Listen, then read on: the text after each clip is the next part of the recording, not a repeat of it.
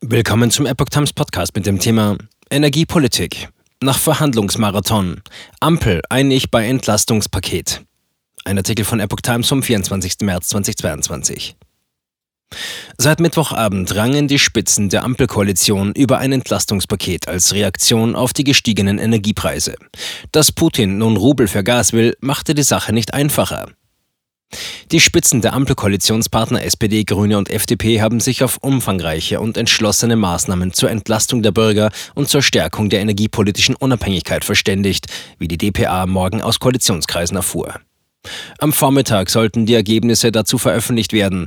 Die Gespräche hatten am Vorabend um 21 Uhr begonnen. Erschwert wurden die Beratungen durch die überraschende Ankündigung von Russlands Präsident Wladimir Putin, dass russische Gaslieferungen künftig in Rubel bezahlt werden sollen.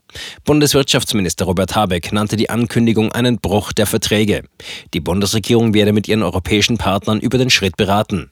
Die Gaswirtschaft zeigte sich irritiert. Einige Sanktionen unterlaufen.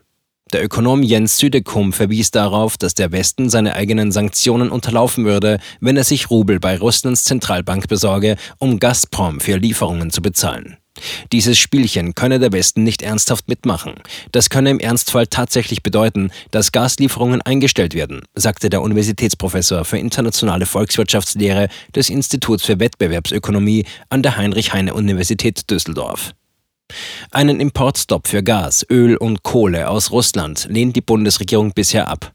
Andere EU-Staaten pochen dagegen auf ein Embargo. Nach Angaben des Wirtschaftsministeriums liegt der Anteil russischer Importe an den fossilen Gasimporten bei 55 Prozent.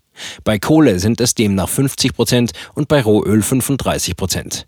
Der Koalitionsausschuss ist das Spitzengremium für Abstimmungen zwischen den Regierungsparteien.